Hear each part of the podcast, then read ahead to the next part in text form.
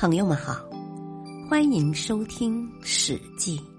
《史记》是一部伟大的史学巨著，是中华民族文化宝库中的瑰宝。原著：西汉史学家、文学家司马迁。播讲：汉乐。敌国破。谋臣亡。越王勾践平定吴国后，威震天下。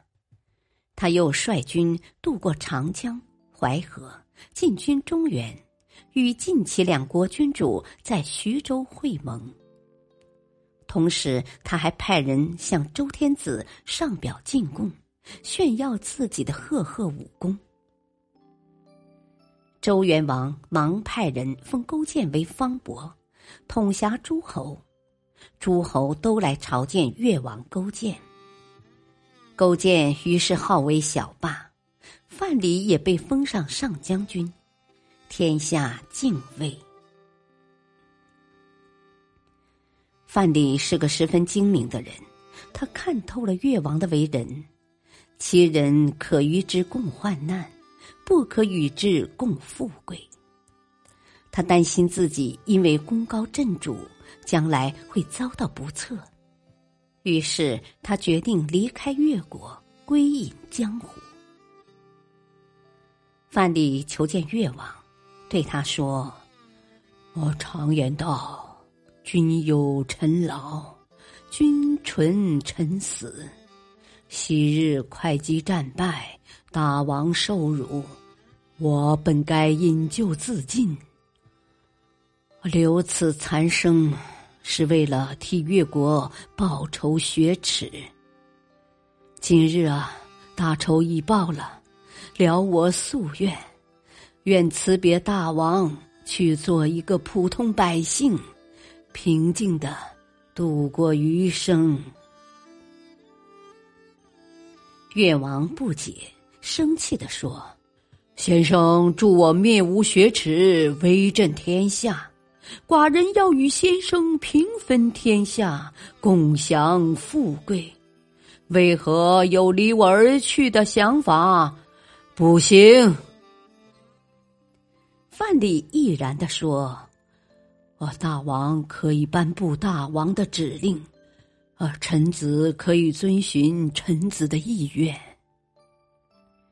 于是，一衣到地，掉头离去。范蠡打点行装，收拾细软，与家人分成几只大船，从五湖扬帆远去。他渡海到了齐国，改名换姓，自称蚩夷子皮。他将所携带的资产变卖，购置产业，率家人辛勤经营，发了大财。齐国人都说他贤能，举荐他做相国。范蠡叹息说：“唉，致力于生产经营，就能积累万金；投身仕途，就可出将入相了。这是平民百姓向往的最高境遇呀。然而……”长久的享有盛名，恐有不测呀！我还是离开此地吧。他又散尽家资，率家人携带贵重财宝，秘密迁居陶地。陶地位于天下的中心，商号林立，实业兴旺，是个做买卖的好地方。范蠡自称陶朱公，做起了生意。不久，他又发了大财，家产亿万，天下闻名。范蠡从越国走后不久，曾派人给文仲捎去一封信，信上写道：“飞鸟尽，良弓藏；狡兔死，走狗烹。”敌国破，谋臣亡。越王为人心狠手辣，不可与之长享富贵。我们只有功成身退，归隐江湖，方能避祸全身。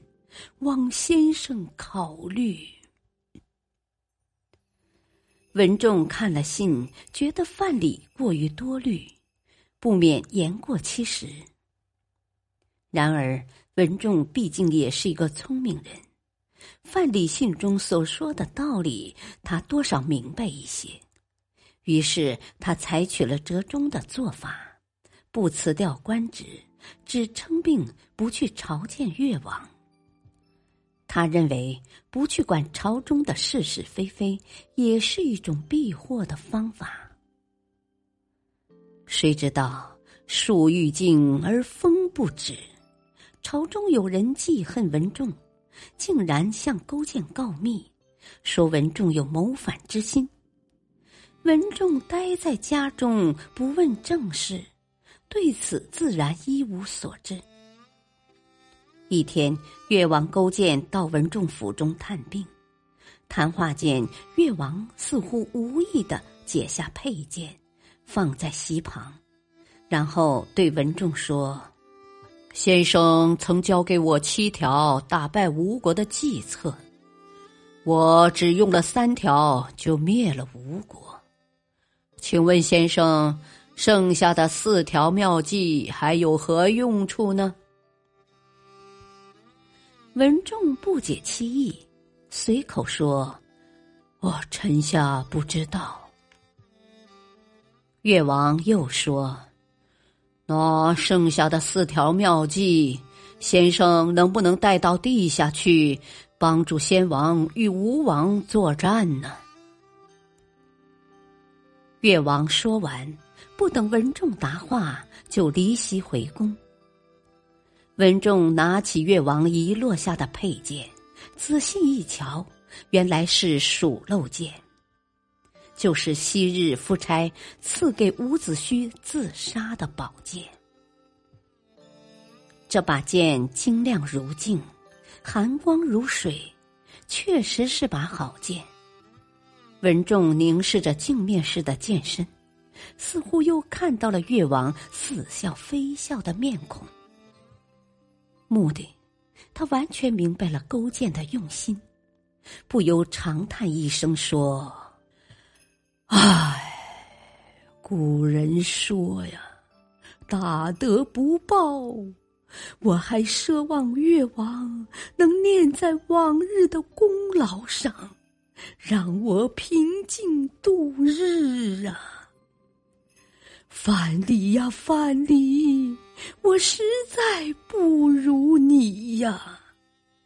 今日死于非命，也是咎由自取呀！文仲说完，立即拔剑自刎。